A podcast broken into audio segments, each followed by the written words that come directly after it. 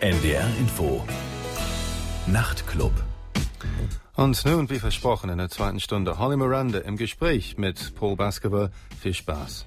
So, das war Slow Burn Treason von Holly Miranda von dem aktuellen Album The Magician's Private Library. Und wie gesagt, bei mir im Studio is Holly. Hi, how are you doing? Good. Glad How you could make it. Thanks for having me. You managed to get off the motorway eventually then? Mm-hmm. Very good. Everything's running according to plan. Excellent. So, it's not the first time you've been here, but in many people's minds, it's like your first major release. And does it have that feel to it in some way? It's like a starting afresh, but in a rather bigger way than before, maybe. Less low key, more like big, huge career plans. Yeah, I mean, this is the first record that I've ever made that's been released worldwide. So, you know, it definitely is a, a first time for me. But it, I have made quite a few albums prior to this, but um, this definitely feels like my my coming out party, I guess. Right. Sie meinte, es ist das erste Album, das weltweit veröffentlicht worden ist, The Magician's Private Library. Und sie meinte, sie hat schon das Gefühl, dass es was Besonderes ist, irgendwie ein Neuanfang. Und sie hat zwar andere Platten gemacht, die sehr unbekannt sind, und sie hat schon das Gefühl, dass es irgendwie so eine große Party ist, die quasi von neuen Anfang. Und sie freut sich dann also schon drauf. And of course, it hasn't been an overnight success in that respect. I mean, you've certainly paid your dues. You've been working quite conscientiously for quite a long time to get this far. I mean, has it always been easy to kind of keep the faith? Is it just a, you're just a full-blooded musician, so you do what you love, and and you just take along success or lack of success on board, or how how's that basic feeling in that respect? Um, you know, yeah, I've been doing it for about 12 years now, I guess. Um, and, you know, no, it's not always easy, you know, when you're um, poor or hungry or, you know. but I, I know that I, I'll, I'll be making music regardless of whether or not anyone's listening or whether or not I have a record label, you know. I know I'll always be doing that, even if I'm doing something else, like I don't know, writing graphic novels or who knows, you know? Um, but no, it's not always easy. And even when it's easy, it's not easy. okay, because there's so much stress involved. Well, yeah, then you're then you're working all the time. You have to do interviews for radio stations and things like that. Yeah. Quite. Na, sie meinte, sie ist seit zwölf Jahren dabei und sie meinte, das ist nicht immer einfach gewesen.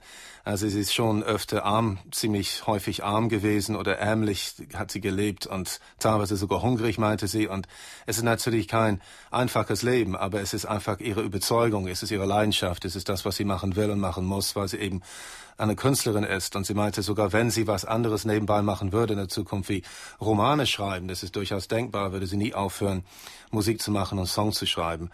Und es ist aber in der Tat nicht einfach gewesen bisher, aber sie meinte, dass sogar wenn sie dann jetzt eine gute Phase erreicht hat wie jetzt, ist es auch nicht wirklich einfach in dem Sinne, weil es eben so aufwendig ist, alles, was sie machen muss und äh, durch die Weltgeschichte fahren und äh, es ist natürlich auch mit Stress verbunden. Sie muss zum Beispiel Promotion machen, Interviews wie dieses zum Beispiel. Also das Leben ist sowieso nicht einfach in dem Sinne. And of course, if you're poor and hungry in America, it's actually probably different to being poor and hungry in Germany or in England or something, because it's not as easy to get benefits, is it, in America? Um, no. So it's actually maybe potentially a harder life. I mean, if you go to something like Scandinavia, you get musicians actually doing quite well, actually on benefits. You know, they get all sorts of support for what they, for being unsuccessful. But it's that, that you wouldn't get that kind of scenario, would you, in America? No, there's there's not really any support. Um, and also, you know, living in New York is incredibly expensive, and um, but I think that's also part of the reason, you know, like like cities like New York or Brooklyn, that you have so many great bands coming out of there because you have to work so much harder, you know, and, and everyone is doing it. Um, but yeah, it's not easy. Ne, sie meinte, es ist in der Tat nicht einfach in Amerika zu überleben, weil also hierzulande gibt es ein ganz gutes soziales Netz, also was ähm, ähm, Arbeitslosengeld betrifft und Sozialhilfe betrifft. In Amerika gibt es das kaum, für Musiker erst recht nicht. Und sie meinte, in New York besonders, wo sie lebt und arbeitet, ist es besonders hart und äh, das Leben ist sehr, sehr teuer da. Und sie meinte, das ist aber wiederum der Grund, warum äh, es so viele interessante Bands gibt ähm, aus Brooklyn. Also weil das Leben so hart ist und weil sie sich so viel Mühe geben müssen, um ums äh, Überleben zu kämpfen. Und sie können einfach nicht träge und faul sein. Sie müssen sich einfach, äh, sie müssen sehr, sehr fleißig sein, äh, weil es sehr viel Konkurrenz gibt und weil es eben so teuer ist dort. But of course, I mean, it's strange really because I mean, you obviously you chose to go to New York and the place where the competition is the hardest, mm-hmm. uh, but it's the place where you nonetheless feel like you thrive as an artist, mm-hmm. despite the competition, presumably.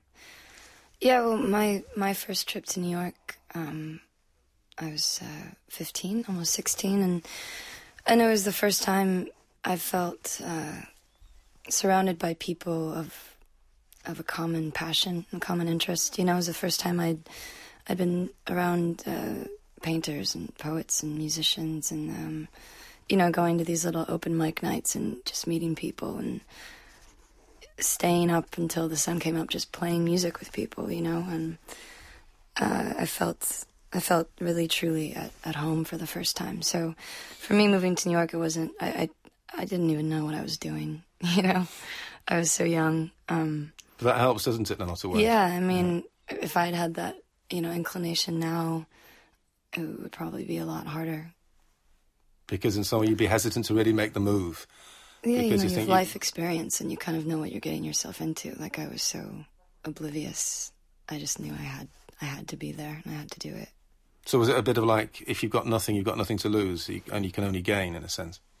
Yeah, and I think you know I grew up in a pretty sheltered environment. Um, I wasn't really allowed to listen to a lot of music, and a lot of uh, movies, TV shows, everything, you know, was, uh, I guess, kind of um, secular things were, were, were deemed demonic at times because you because you came from a religious background. Yeah, yeah, very religious. So so for me, it was like you know, just getting out for the first time and seeing the world too, really. And finding out that not all musicians in New York are demonic. In fact, right, they're actually quite good human beings. Yeah, they right. can be. they can be. Depends who you meet. Depends who we're talking about. Ja, okay, sie meinte, dass sie mit 15 bzw. 16 nach New York gezogen ist. Und sie meinte, dass sie dort zum ersten Mal das bemerkt, dass sie überhaupt Leute getroffen hat, die eine ähnliche Leidenschaft haben wie sie. Und sie war total beeindruckt von der Leidenschaft dieser Künstler. Es ging nicht nur um Musiker, sondern auch um Maler und Dichter. Und sie meinte, sie, es war einfach eine unglaubliche Freude, diese Menschen kennenzulernen. Und sie hat äh, ihre ersten Auftritte da gehabt bei diesen sogenannten Open Mic Abende, wo jeder auftreten kann, wenn er was vorspielen will. Und sie hat einfach die ganze Nächte durchgespielt, also bis die Sonne aufging in New York. Und das war für sie eine unglaubliche Erfahrung. Und sie meinte, zu dem Zeitpunkt war sie natürlich auch sehr unwissend, sehr naiv. Aber das hat ihr tatsächlich geholfen, weil sie nicht vorbelastet war mit irgendeiner Vergangenheit. Und sie meinte, wenn sie jetzt irgendwie sich überlegen müsste, in ihrem Alter zum ersten Mal von zu Hause wegzuziehen, es würde ihr viel schwerer fallen. Und damals hat sie einfach nicht so diese Hemmung gehabt. Und sie meinte, der Kontrast war riesig, weil sie aus einem sehr strengen Elternhaus kam also das sehr religiös eingestellt war und ihre Familie, ihre Eltern haben sehr viele Sachen verboten. Es wurde viele Sachen zensiert und viele Kunst und Musik galt als dämonisch, als die Musik des Teufels oder die Kunst des Teufels. Und deshalb hatte sie eigentlich sehr wenig kennengelernt an Kunst in ihrer Kindheit und das konnte sie einfach nachholen, als sie zum ersten Mal in New York war. So we're going to hear another song from the album now, The Magician's Private Library, uh, High Tide. And of course, is it an album which do you feel uh, has evolved over a long period of time? Uh, does it sum a particular part of your life? Is it um, does it cover a long span? Do you think, or can you actually sum it up in that terms of in terms of life experience? Um, yeah, you know the songs that I went in with to record for the record, I'd I'd been setting aside for quite a few years um, while I was in the Jealous Girlfriends, and um, yeah, they were they were songs that were very personal to me, songs that I didn't really want to um, to open up to the chopping block of you know a band collective where we all wrote the songs together. So there's probably like a good five years that those songs span. Um, but I'd never played them live before recording the record, so they've evolved even more, you know, in the last uh, couple years since I've made the album. Actually, um, you know, playing them in a live setting, they've, they've taken on a new um, personality. So yeah, they're still evolving, but I would say, yeah, it's probably, um, they sum up a good five years of, of my life. okay. Also sie hatte eine andere Band gehabt, The Jealous Girlfriends, die theoretisch, glaube ich, noch existiert, aber momentan machen die nicht zusammen. Und sie hat damals Gruppenkompositionen geschrieben mit den anderen Bandmitgliedern für The Jealous Girlfriends. Aber diese Songs hat sie alleine komponiert auf diesem Album Magician's Private Library. Und es sind Songs, die sie wusste nie äh, gepasst hätten auf eine Platte von The Jealous Girlfriends. Und deshalb hat sie die erstmal beiseite gelegt. Und im Laufe der Jahre haben die Songs sich irgendwie entwickelt, ein Eigenleben bekommen. Und sie meinte, dass die Songs klingen zum Teil jetzt ganz anders, als sie ursprünglich geklungen haben, als sie die zum ersten Mal komponiert hat. Und sie meinte, sie verändern sich eigentlich permanent, auch wenn sie jetzt live gespielt werden. Aber im Grunde genommen, die Songs auf dem Album sind aus den letzten fünf Jahren. Also teilweise sind es relativ neue Songs, teilweise alte Songs, aber Songs, die sie, sie wusste grundsätzlich, die sind nicht kompatibel für eine Band, also wirklich nur für ihr eigenes Werk. And it is obviously a very personal album, and that's the impression I get. I mean, it seems to be quite intense at times. Uh, I mean, do you actually have a, a, safe distance from that intensity? Do you think when uh, when you play the songs, perform the songs? Uh, uh, it, does it seem very much different to what you're doing in the Jealous Girlfriends in that respect when, when it comes down to the emotional impact of actually performing them? Um, yeah, it's it's incredibly different to me, and um, I try to get actually back to the place where I was when I wrote the song as much as I can when I'm performing it. I try to really um, find that that place again, you know. Um, but it's hard. I think the, you know, when you write a song and you're playing the song for yourself and you're working it out and you're by yourself is one thing, but the second that you have to step up to the microphone and actually say those words out loud, you know, it's a very like, you know, like the the quintessential dream of you know being naked in your classroom. it's kind of like that, you know, feeling, but um, but there's also something really gratifying to that, to being that honest. And, and what I've found is that the more honest you are, the more people, you know, can really relate to it. And people come and say, oh, you know, I've, I've felt that, or, you know, like, thank you. So, um, yeah, and just keep digging deeper, I guess. Okay. Äh, sie meinte, dass es schon ein ganz anderes Gefühl ist, wenn sie diese Songs spielt, als äh, die Songs, die sie damals bei The Jealous Girlfriends gespielt hat, weil die so persönlich sind. Und deshalb hat es natürlich für sie eine ganz andere emotionale Wirkung. Und sie meinte, dass sie äh, schon der Meinung ist, dass es sehr intime Sachen sind, die sie da erzählt in ihren Songs. Und sie meinte, das ist ein bisschen wie das Gefühl, erstmal, wenn man den Song geschrieben hat, ist es irgendwie alles schön und gut, weil man es nur so privat für sich geschrieben hat. Aber irgendwann muss man endlich mal live auftreten und man muss im Mikrofon stehen. Und sie meinte, man hat das Gefühl, dann nackt im Klassenzimmer zu sein. Und äh, so wie so wie das so ein, äh, ein ganz schlimmes Gefühl eigentlich, so dass man wirklich Angst bekommen kann. Aber andererseits ist es meinte, ist es auch sehr befriedigend, weil man weiß, dass es sehr ehrlich ist dass man, dass man sein Innerstes nach außen gekehrt hat. Und es hat den Vorteil, meinte sie, dass wenn es sehr persönlich ist, dass die Hörer, die Fans, sie merken das, dass es wirklich authentisch ist und sie wird öfter darauf angesprochen, dass diese Leute sich mit ihren Songs identifizieren können und sie empfinden Trost, also wenn sie die Songs hören. Und das ist für sie viel sinnvoller letztendlich und viel wichtiger, als wenn die Songs unpersönlich werden. Also es lohnt sich, dass es auf irgendeine Weise fast dass sie fast peinlich berührt ist manchmal, aber es ist einfach total wichtig, dass sie es schafft, wirklich das ehrlich rüberzubringen. Hier ist jetzt also High Tide von Holly Miranda von dem Album The Magician's Private Library. So das war High Tide von Holly Miranda von dem Album The Magician's Private Library. Bei mir im Studio ist Holly. So you touched on the subject of your upbringing, your religious upbringing, which was in Detroit. Is that right? Mm-hmm. Yeah. Okay. And the fact that you had this very conservative upbringing, I mean, it's not, it's obviously not that uncommon in America. I mean, it's it's more ingrained in mainstream society in America than it is here. But did you nonetheless feel in some way hard done by to have to go through that that process, that through that childhood, or did it seem to be quite a normal thing to have to experience? Um, I think that my upbringing was probably a little bit more extreme than most, you know, Christian families uh, in the States.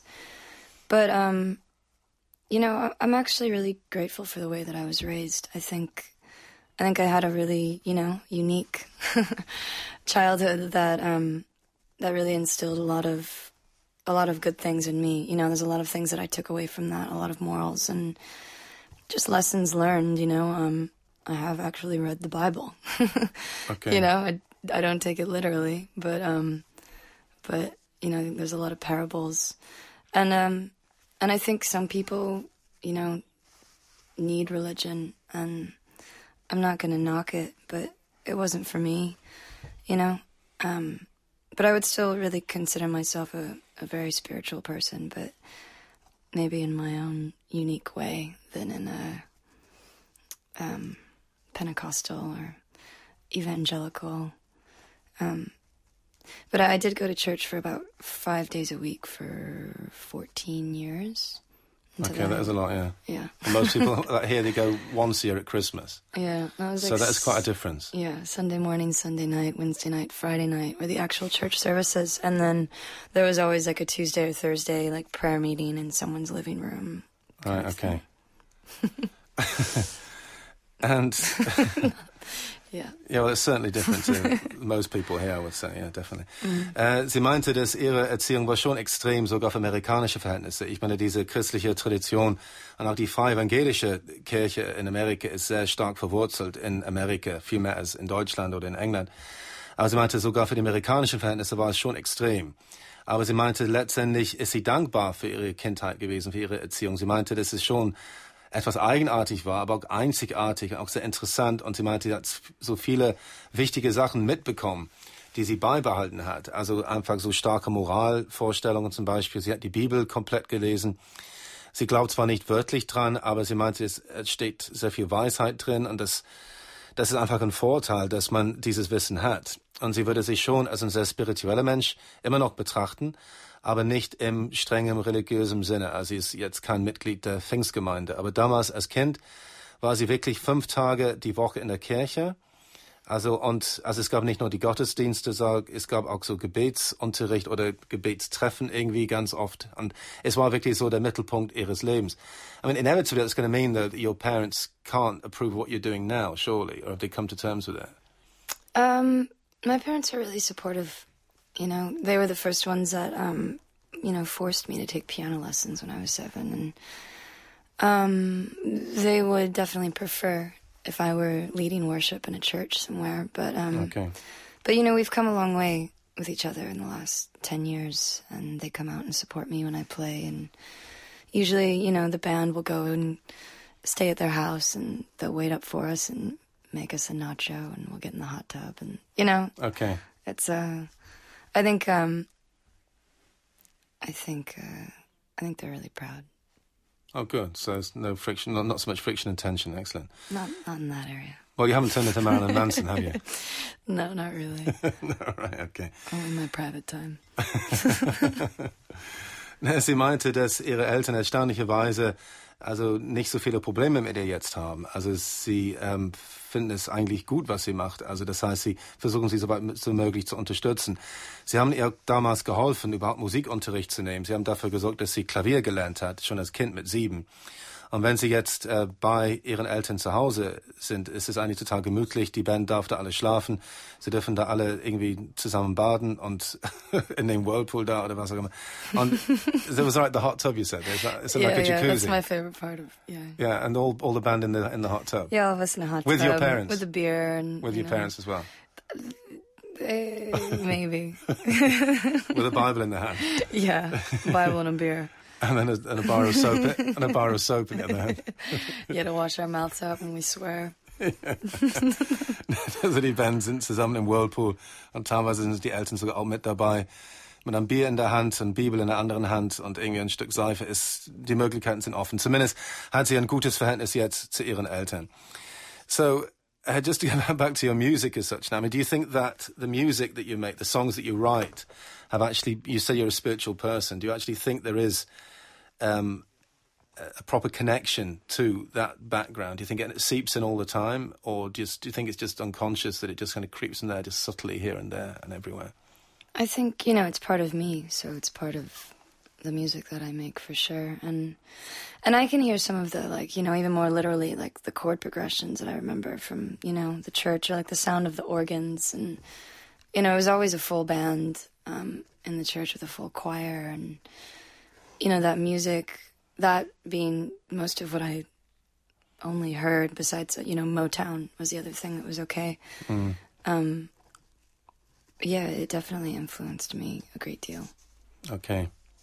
Ja, sie meinte, dass sie musikalisch durchaus von dieser Vergangenheit geprägt worden ist. Sie meinte, sie kann sich daran erinnern an diese Musik, die in der Kirche immer gespielt wurde.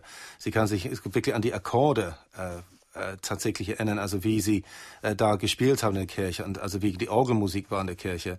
Und das hat sie unmittelbar inspiriert und geprägt auf ihre eigene Musik. Und sie meinte, das Motown wurde von ihren Eltern gebilligt. Also die Musik auch natürlich aus Detroit. Und sie meinte, das, das Motown war in Ordnung, das dürfte sie hören. Und das hat sie dann auch natürlich ganz ausführlich konsumiert, weil es sehr begrenzt war, was sie hören durfte. And did it seem strange to you, though, once you moved to New York and all of a sudden you were exposed to all sorts of music? You could listen to anything from Motown to um, drone metal if you wanted to. So, I mean, did you actually do that? Did you just expose yourself to everything? Yeah, well, I started when I was uh, like 14. My, my sister was ripping off Columbia House and had this uh, stockpile of CDs in a in a secret box underneath a blanket next to her bed. Um, okay. And I would sneak in there, and you know, it was the first time I heard uh, Pink Floyd or Nine Inch Nails and The Cure and uh, Elvis Presley. So that kind of started opening up the door for me. And then. So you heard The Cure and Elvis Presley for the first time on the on the same day. No, no, it was like you know every day she'd come home from high school. Right. Okay.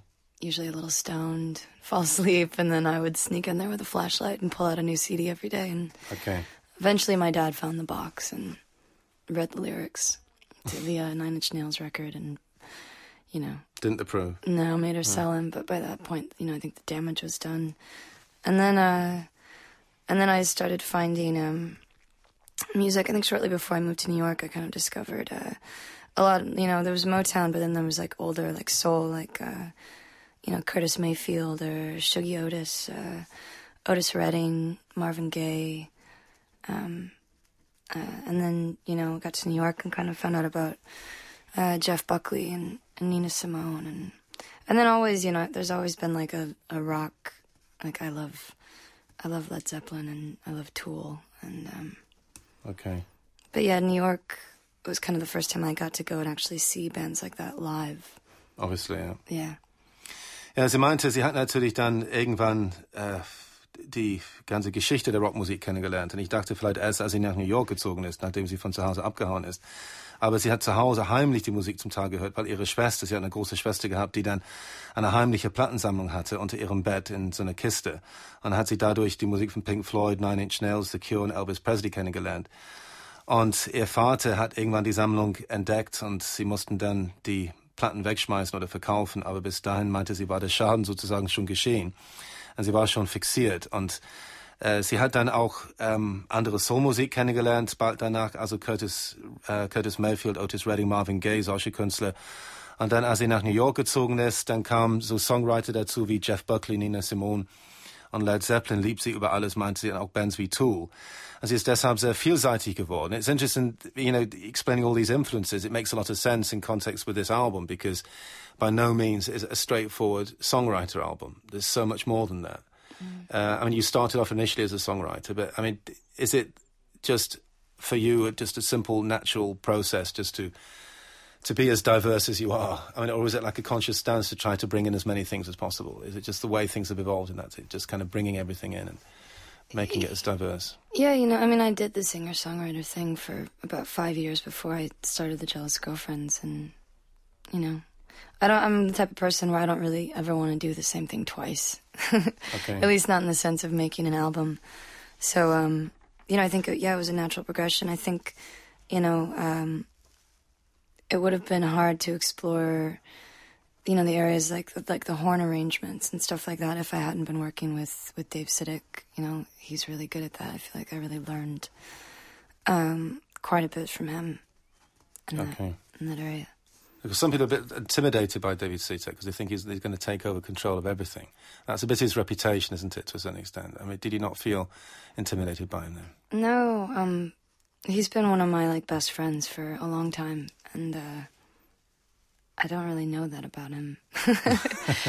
you know, we work. Um, he's a triple Virgo, and I'm a Virgo, and we kind of get each other on this level that we, you know, we work really well together. Okay.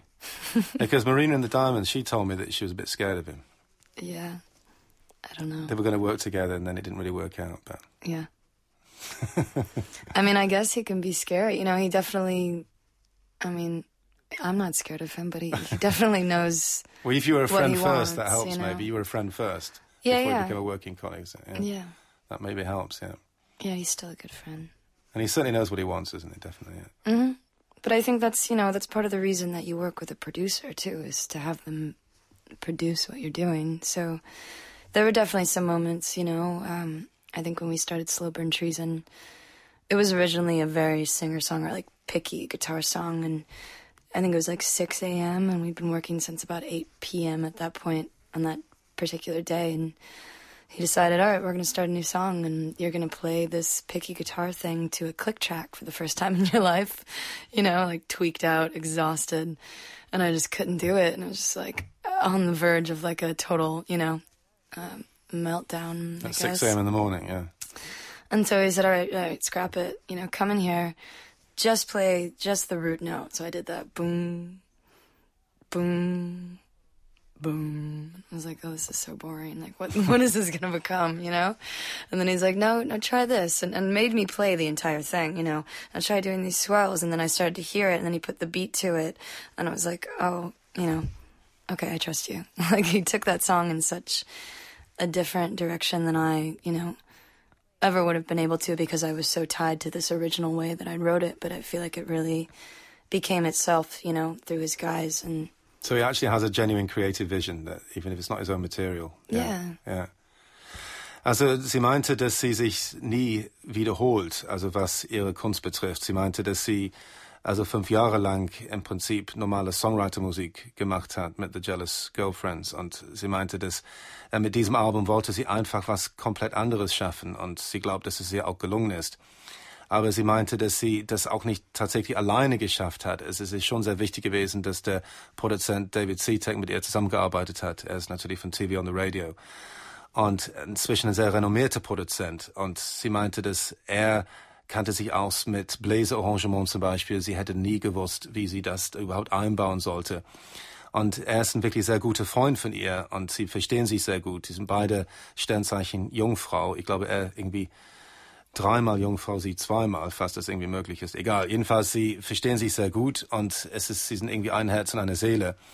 Und sie versteht es nicht, dass es Leute gibt, die Probleme mit ihm haben. Ich erzählte das Beispiel von Marina in the Diamonds. Sie hatte mir erzählt, dass sie mit ihm ein bisschen Stress gehabt hat und dass es hat einfach die Zusammenarbeit hat nicht geklappt. Und sie meinte, für sie ist es gar kein Problem. Und sie nannte auch ein Beispiel. Sie hatten irgendwie an dem Song Slow Burn Treason, das wir am Anfang gehört haben, äh, sie hatten zehn Stunden dran gearbeitet, von acht Uhr abends bis sechs Uhr morgens. Und dann um sechs Uhr kam er mit einer ganz radikalen Idee für so eine neue Version. Und sie war total erschöpft und brach fast zusammen und hat es nicht hingekriegt. Aber wenn er konnte ihr im Prinzip sanft zureden und ihr Mut machen, wie sie das dann wirklich machen sollte. Und dann hat sie bemerkt, dass, dass das Vertrauen einfach da war. Und, äh, und seit, das war für sie so ein Schlüsselerlebnis, diese, als sie extrem in, in fast in Erschöpfungszustand war, dass es trotzdem gut funktioniert hat, weil dieses komplette Vertrauen da war. So we're going to hear another song now, No One Just Is, another favorite of yours. Mm. And is this song one which you think tells the story of the last five years as well? Is it just the story of last week, or? um, I think it's probably the story of uh, a. Um, it's definitely about a relationship. okay, which is relevant today. No. Oh, no longer relevant. no longer relevant. Right no longer relevant. Okay, so but the song is still relevant. Mm-hmm. Oh, thank goodness for that. I think the sentiment is always relevant. Okay. Also dieses Lied uh, No One Just Is uh, handelt von einer Beziehung, einer ehemaligen Beziehung. Also das heißt, die Beziehung hat keine Gültigkeit mehr, existiert nicht mehr, aber sie meinte, der Song ist immer noch relevant. Vor allem das Gefühl des Songs ist relevant und das hat natürlich eine zeitlose Qualität. Is No One Just Is von Holly Miranda von dem Album The Magician's Private Library. No One Just Is von Holly Miranda von dem Album The Magician's Private Library. Bei mir im Studio ist immer noch Holly Miranda. Of course, I mean, having listened to the, the earlier stuff you've done with the Jealous Girlfriends, I do get the impression that your voice has, has gained in, in richness, in texture. And is it something you've been working at? have you ever had coaching, or is it just think you just the older you get, the, the, the more mature you sound, the more depth you have maybe in your voice? Nobody knows. you end up sounding like Johnny Cash. right? If you carry another twenty years, you like, sound like Johnny Cash, or like an older Joni Mitchell. Yeah. Um, you know, I think listening to Nina Simone and also um, Katrina Ford from Celebration, you know, was um, in a way my my kind of mentor for a while before making this record, where she would. Um, really challenge me to explore, you know, the, the depths of my voice a little more. um, and turn me on to people like uh, Diamanda Galás. oh right. You, you know, don't sound like Diamanda Galás, though, do no, you? No, not yet. Give it another wait few for years. next record. but um, yeah, I mean, I've I've just I've been singing for as long as I can recall, and uh, and yeah, I think yeah, Nina and Diamanda would be the lower, and Jeff and Edith would probably be the higher, and right, okay. Um, and then you know whatever it's just happened naturally. Ja. Na, sie meinte, dass sie tatsächlich dazugelernt hat als Sängerin, einfach durch Übung, weil sie meinte, sie hat ihr ganzes Leben lang jetzt gesungen und sie meinte, man wird einfach irgendwann besser. Aber sie ist natürlich auch viel beeinflusst worden von irgendwelchen Vorbildern. Sie nannte ein paar Beispiele, Nina Simone zum Beispiel und Katrina Ford äh, von Celebration und Diamanda Gales nannte sie auch als Beispiel. Also von Sängern, die besonders charismatisch sind, die besonders interessant sind. Und sie meinte, dass sie einfach das gelernt hat, einfach mehr Tiefgang in ihre Stimme zu finden. Und das ist ein allmählicher Prozess im Prinzip. Sowas passiert nicht über Nacht, sondern einfach, einfach mit der Zeit. And when it comes down to the lyrical content of this album, I, I get the impression, I, mean, I mentioned the fact that it sounds very personal, but it's also thematic, I think, to a certain extent. And like at least half the songs seem to have something to do with dreams and, and sleep. And uh, uh, is that, um, was that intentional? I mean, did, did, did, did were there meant to be like 50% songs about dreams and sleep? Or um, what was the actual, was it kind of something about your attitude towards reality or your relationship with reality or or abstract reality or something? I definitely have an abstract reality. um, no, it wasn't intentional, and it's not even something that I realized until I was, you know, doing um, doing press and doing interviews and being asked about it.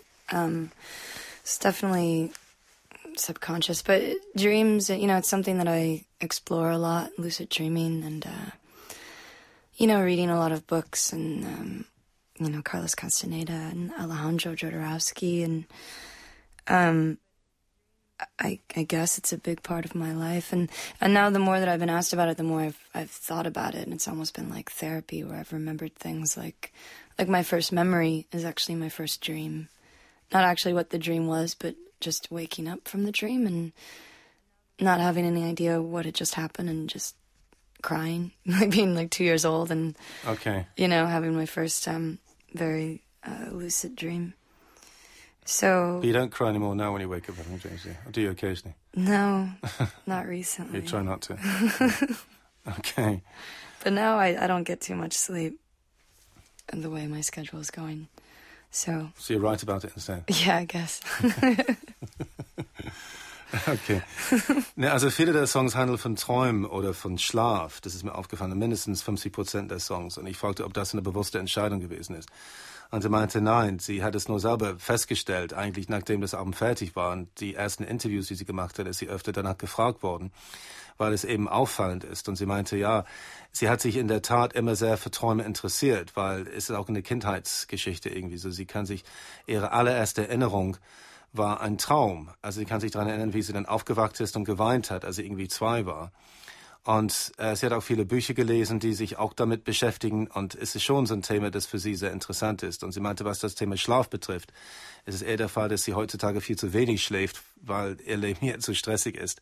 Und dass sie stattdessen dann über Schlaf schreibt, weil sie nicht dazu kommt, in Wirklichkeit äh, zu schreiben.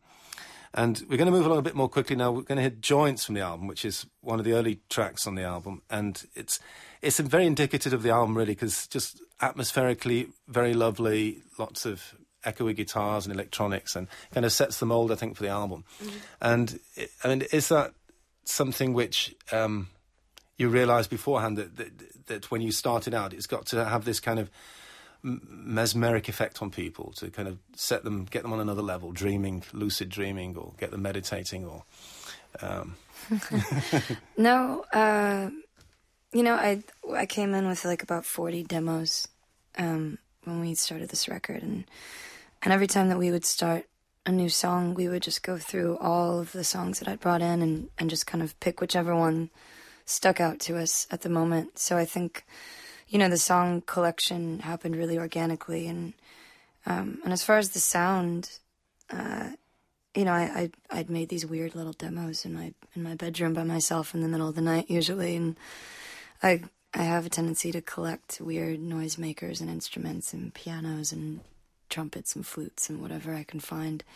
So there was a lot of you know strange instrumentation or like miking my my heater or you know recording a, a storm and and I think the weird the weird elements of those demos sort of lent itself to be a grander weirdness, maybe okay. you know, with yeah. with Dave at the at the helm. So you're weird. You were actually weird to begin with, but he, yeah. made, he made you even weirder still yeah. in a professional way then. Totally. Professionally weird, okay. sie meinte, dass die ersten Demos, die waren schon etwas schräg und skurril und sie meinte also ganz merkwürdige Instrumentierung drauf. Also teilweise keine echten Instrumente, irgendwie so eine Heizungskörper hat sie irgendwie äh, angewandt und natürlich auch Trompeten und alles Mögliche. Und so weiter. Es war schon immer etwas schräg und Sita hat dafür gesorgt, dass es einfach auf professioneller Ebene quasi auch so skurril geblieben ist, aber dass es ein sehr attraktiver Sound geworden ist. Hören jetzt uh, Joints von The Magician's Private Library. So, die Zeit ist leider fast um. Das war Joints von Holly Miranda von dem The Magician's Private Library. So time's running out rapidly, unfortunately, but it's lovely to have you on the show anyway. It's nice to see you. Yeah, thanks for having me. And, well, let's hope that uh, this record is going to really take off for you. I mean, I certainly think it's extremely well made and it's it's kind of very authentic sounding, but nonetheless sounding quite slick. So let's hope you manage to kind of keep that fine balance going. Yeah, yeah, I'm I'm ready to make a new record actually. Good. I think I'm. Uh, I've just given up my place in New York and I'm moving to LA and I'm starting a new album this winter. All right. Okay. Yeah. Okay. Well, the best with that anyway. Thank you. Lovely to see you. So, wir hören jetzt zum Schluss Canvas von The Magician's Private Library. Äh, sie meinte, dass sie jetzt nach ähm, LA zieht. Also sie hat ihre Wohnung in New York aufgegeben. Es wird bald ein neues Album geben. Sie ist schon sehr zuversichtlich. Und äh, sie hat ein sehr schönes Leben momentan und sie denkt, alles läuft bestens.